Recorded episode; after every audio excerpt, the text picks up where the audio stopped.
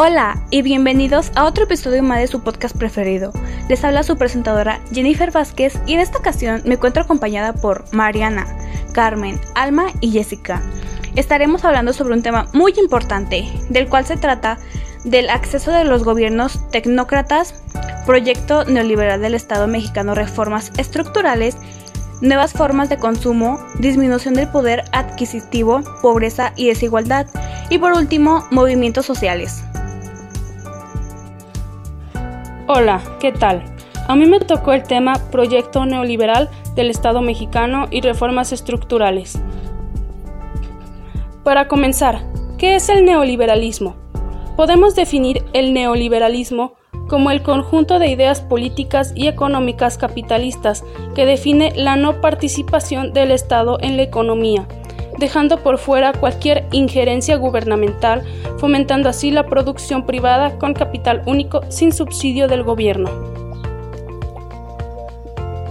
En el periodo de la historia que va de 1982 a 1988, con el gobierno presidencial de Miguel de la Madrid, en la que se introduce este nuevo concepto conocido como neoliberalismo y el cual es aplicado de manera estratégica, el inicio es marcado con las primeras ventas y privatizaciones de empresas paraestatales.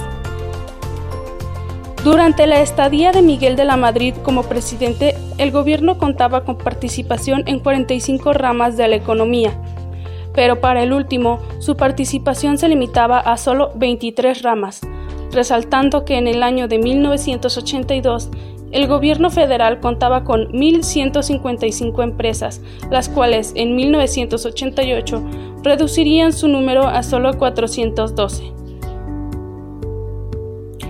Para el gobierno de Salinas de Gortari, este nuevo concepto se profundizaría más y se establecerían más claramente los principales postulados de la política económica gubernamental y es que cabe resaltar que dentro de esta etapa se realizaron algunas reformas constitucionales que impactaron enormemente la naturaleza del Estado.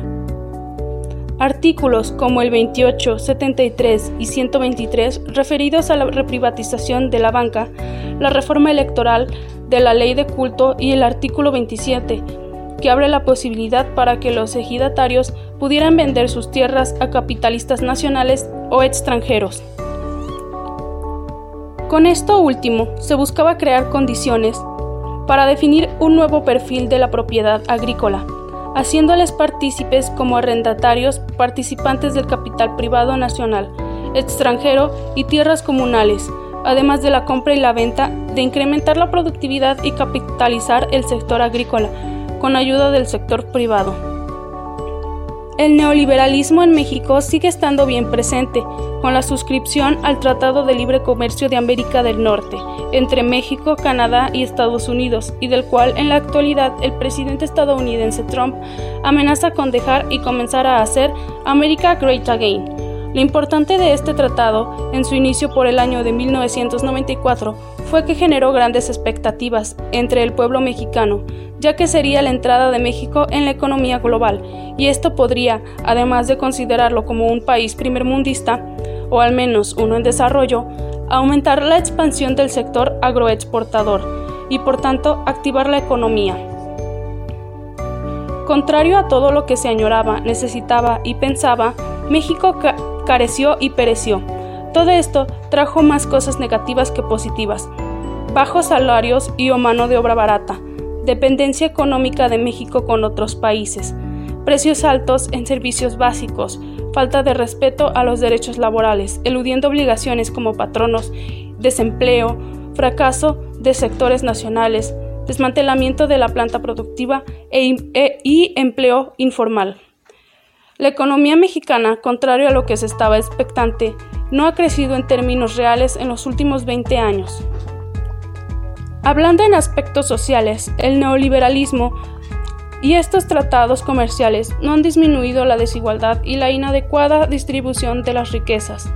La pobreza aumenta y la distancia de alcanzar una estabilidad económica por parte de las clases inferiores es sumamente lejana. En lo internacional, en ámbitos como la seguridad nacional, la política exterior, la política de defensa, la seguridad pública, la educación, las telecomunicaciones, la política laboral, la energía, las reglas electorales, etc., quedamos subordinados a las indicaciones del Fondo Monetario Internacional, del Banco Mundial, de la OCDE y de otros organismos supranacionales. Para finalizar, las desventajas son abismales e innumerables, hablando en todos los ámbitos social, internacional, económico y más importante, jurídico. Gracias. A continuación les hablaré sobre nuevas formas de consumo.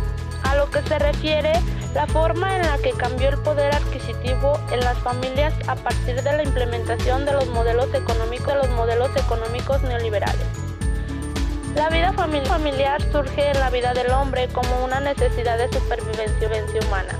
Para poder enfrentar los desafíos de la naturaleza, ha ido modificándose con el cursar del tiempo, en dependencia de los cambios socioeconómicos que se ha sufrido la sociedad. En este trabajo se demuestra la necesidad de estudiar, necesidad de estudiar el proceso de salud y enfermedad del individuo trabajador bajo la óptica de un nuevo día general de los sistemas, donde el individuo, familia y sociedad forman parte de sistemas intelectuales que influyen, influyen uno sobre el otro y viceversa. La globalización neoliberal afecta la salud del trabajador de la misma manera en que está afectando su economía, su desarrollo su calidad de vida, producto de la gran pobreza con la que se está hundiendo la humanidad y fundamentalmente los países del tercer, los países del tercer mundo. Adquisitivo, pobreza y desigualdad. Comenzaremos preguntándonos, ¿qué es el poder adquisitivo? Es el que está determinado por los bienes y servicios que pueden ser comprados con una suma específica de dinero. Dado los precios de estos bienes y servicios, así cuanto mayor sea la cantidad de bienes y servicios que pueden ser adquiridos con determinada suma de dinero, mayor será el poder adquisitivo de dicha moneda. En otras palabras, mide el nivel de riqueza o ingresos de los ciudadanos. En teoría, la pérdida del poder adquisitivo se debe a que el precio de los productos se eleva, inflación, que crece más allá de los salarios. Según los economistas expertos en la materia, en los últimos años de 1976 al año 2010, el salario mínimo ha perdido el 76% de su poder adquisitivo en América Latina. La realidad en México es que cada 10 mexicanos de 4 a 6 viven en pobreza, generando una gran desigualdad social. Bien, como ya mencionó mi compañera, a mí me tocará explicar los movimientos sociales que inician a partir del Estado benefactor.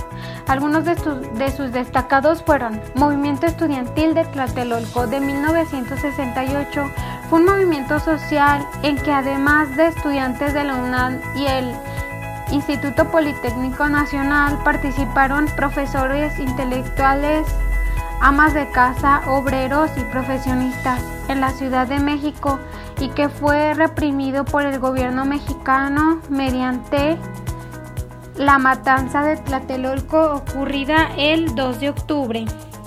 Algunas de sus causas fueron el movimiento estudiantil de del 68 no dio a partir de una única causa, sino que fueron varios factores los que incidieron en su desarrollo. Para analizar este hecho hay que tener en cuenta la historia de México y el contexto internacional, más allá de los enfrentamientos de los estudiantes con las fuerzas de seguridad que fueron quizás su denotante. Enfrentamientos estudiantiles. El 22 de julio de 1968 los granaderos intervinieron en el enfrentamiento e hirieron a varios estudiantes arrojándoles piedras. Este hecho fue disparador de la serie de marchas fuerzas de choque. Otra causa fue la desigualdad y falta de representación.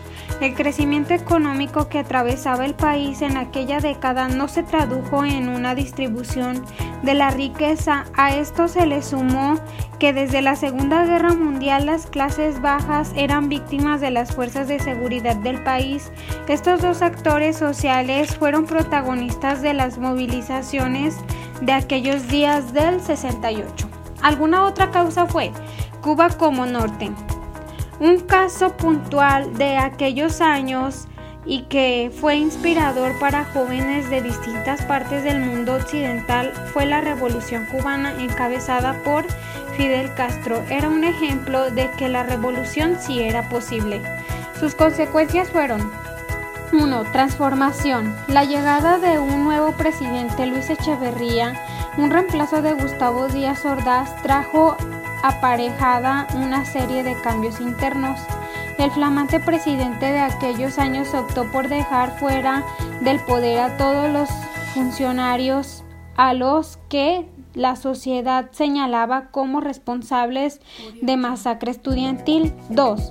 Críticas y transformaciones. Los estudiantes fueron quienes inauguraron algo nunca antes visto en aquel país, un duro cuestionamiento a quien era el presidente de aquel entonces. La violencia y la represión por parte del Estado no hicieron más que convencer y movilizar a otros sectores de la sociedad en reclamo de una serie de transformaciones. 3. Masacre. El número de estudiantes y manifestaciones fallecidos en Tlatelolco sigue sin conocerse, pero se habla de entre 300 y 400 muertes por parte de las fuerzas de seguridad. A esto se le debe sumar más de 1.200 detenciones. Algunos de los líderes de este movimiento fueron Raúl Álvarez Garín, Pablo Gómez Álvarez, Sócrates Campus, Luis Cabeza de Vaca. Segundo movimiento, el movimiento zapatista. El Ejército Zapatista de Liberación Nacional es una organización mexicana que al iniciar en 1994 y hasta 2006 fue militar y que a la fecha de este artículo es un movimiento político. Su inspiración política conjuega el zapatismo, el marxismo y el socialismo liberalismo. Y su estructura militar es una de la guerrilla. Las causas de su alzamiento fueron tierra, trabajo, techo, alimentación, salud, educación, libertad, independencia, democracia, justicia y paz. Sus consecuencias fueron Hubo una cantidad indeterminada de desplazos de la zona en conflicto que unían tanto de los efectivos gubernamentales, de los paramilitares y de los zapatistas. En Chiapas fueron expulsados por lo menos 64 ciudadanos extranjeros provenientes de Italia Suiza, España, Noruega, Francia, Estados Unidos y Canadá, entre otros países, en explicación del artículo 33 de la Constitución mexicana por ejercer actividades para que no se habían autorizado su entrada en México, así como vocero en turno de la Comisión de Corcodia y Pacificación, Óscar López Velarde comentó que la expulsión de los extranjeros fue porque pretendieron ejercer acción de autoridad pasando por encima de las leyes mexicanas. Bien, por último, el movimiento social derivado del asesinato de Luis Dolando Colosio. El asesinato de Luis Donaldo Colosio fue en 1950 a 1994, candidato de presidencia de la República por el Partido Revolucionario Institucional PRI. Ocurrió el miércoles 23 de marzo de 1994 a las 17:12 horas, hora de Pacífico 19:12 horas. La muerte de Colosio se considera el primer magdicio cometido en México desde el asesinato de Álvaro Obregón del 17 de julio de 1928. Sus consecuencias de economía fueron peso. El tipo de cambio se ubicó en 3.350 unidades por dólar. Bolsa mexicana, dólares, se ubicó en las 2.543.10 unidades el día en que asesinaron a Colosio. El 25 de marzo el mercado bursátil cae a 2.520.90 unidades. CETES. A 28 días se ubicó en 9.39% en la subasta de 17 de marzo, una semana antes de la muerte del político el 24 de marzo, un día después del atentado, el rendimiento de los CETES cayó a 9.34%. Reservas internacionales se ubicaron en 28.321 millones de dólares y el 27 las reservas bajaron a 27.387 millones de dólares. Producto Interno Bruto. Economía creció de 4.75%, sin embargo, un año después del PIB registró una caída de 5.72%. El senador Noé Castañón Ramírez del Movimiento Ciudadano aseveró que este lamentable acontecimiento modificó la vida política y social de México. Debemos hacer patente que la polarización y el odio no son la llave para una democracia como la que queremos tener. Con el asesinato de Colosio nuestro país perdió la posibilidad de tener un presidente honrado, inteligente, capaz, brillante, sencillo, y comprometido con las mejores causas de México. El ascenso de los gobiernos democráticos, pobreza y desigualdad. Estimulación, el ascenso de los hombres con conocimiento técnico, científico, a posiciones de poder. Desde el primer momento, el estudio de los tecnócratas en las nuevas democracias Latinoamérica se vio dificultado debido a que en la mayoría de las cosas se trataba de procesos simultáneos de transición político y económico de esta manera, al mismo tiempo de los regímenes autoritarios daba lugar a gobiernos democráticos elegidos. Esto dedujo casi en forma natural una suerte de división de trabajo en el ámbito académico entre sociólogos, politiólogos y juristas por otro lado, economistas por otro desmontando el estado de bienestar y las políticas de protección social. Se requiere evitar que el Estado fije los precios y de subsidio. Esto se debe regulado por las leyes del mercado. Además, se exigen ayudas de todo tipo y garantías a las inversiones de las empresas, por lo tanto más mercado y menos Estado para los pobres. Se pide a los gobiernos mantener una situación que no entorpezca los negocios ni la vida económica. Se considera alteradores del orden público y subversivo a todos aquellos que exijan cosas que estén en contra de los que más tienen. El orden exige un fortalecimiento del Estado, más policías, más ejércitos eficaces o profesionales, contra de los medios limitaciones de derecho, entre otras cosas. Se asocia todo esto más a la coherencia de ingresos de las familias para satisfacer las necesidades esenciales. Después de escuchar cada concepto y saber de qué se concepto y saber de qué se trata cada tema, cada una de mis compañeros en mi opinión personal, considero que si bien hubo puntos positivos para el país gracias a la globalización de nuevas tecnologías, hubo también un gran número de aspectos negativos. Un ejemplo bastante importante es la represión, cosa represión, cosa que se vio muy representada en el movimiento estudiante estudiantil que mencionó mi compañera Mariana y en otros tantos violaciones a expresión, incluyendo también el poco avance a la economía individual de la clase en pobreza por lo que no puedo colocarme en ninguna postura. Gracias. Mi opinión sobre este tema no está ni a favor ni en contra, ya que hay, ya que hay ventajas como la abogación del bienestar humano, humano y desventajas como la afectación económica del trabajador. Mi opinión ante este tema tiene un tanto de carga positiva, puesto que el movimiento tecnócrata abogó por un sistema social donde el bienestar humano se optimiza mediante el análisis científico y el uso extendido de la tecnología. Se mencionó gobierno de técnicos y por lo tanto sabemos que ha sido fundamental. Mi opinión personal sobre el ascenso de los gobiernos democráticos neoliberalistas en el sentido de pobreza y desigualdad es que desde ahí empezaban o empezaron a velar el sentido económico para el pueblo, ya que gracias a él tenían lo que tenían. Recordemos que incluso en este tiempo seguimos trabajando para alguien y no, no quiere decir que esté mal. pero lo que estaba mal era la sobreexplotación y la mala paga. Pero el neoliberalismo pensó en ello. No obstante, había personas inconformes, pero aún así se logró lo que se logró, mejorar los precios del mercado. Eso fue una suma, eso fue de suma importancia, ya que era donde más se explotaba al pueblo. También la desigualdad fue quedando poco a poco atrás, ya que el pueblo se le vio como tal, un pueblo, y no como la clase baja. Así concluimos este pod Así concluimos este podcast. Muchas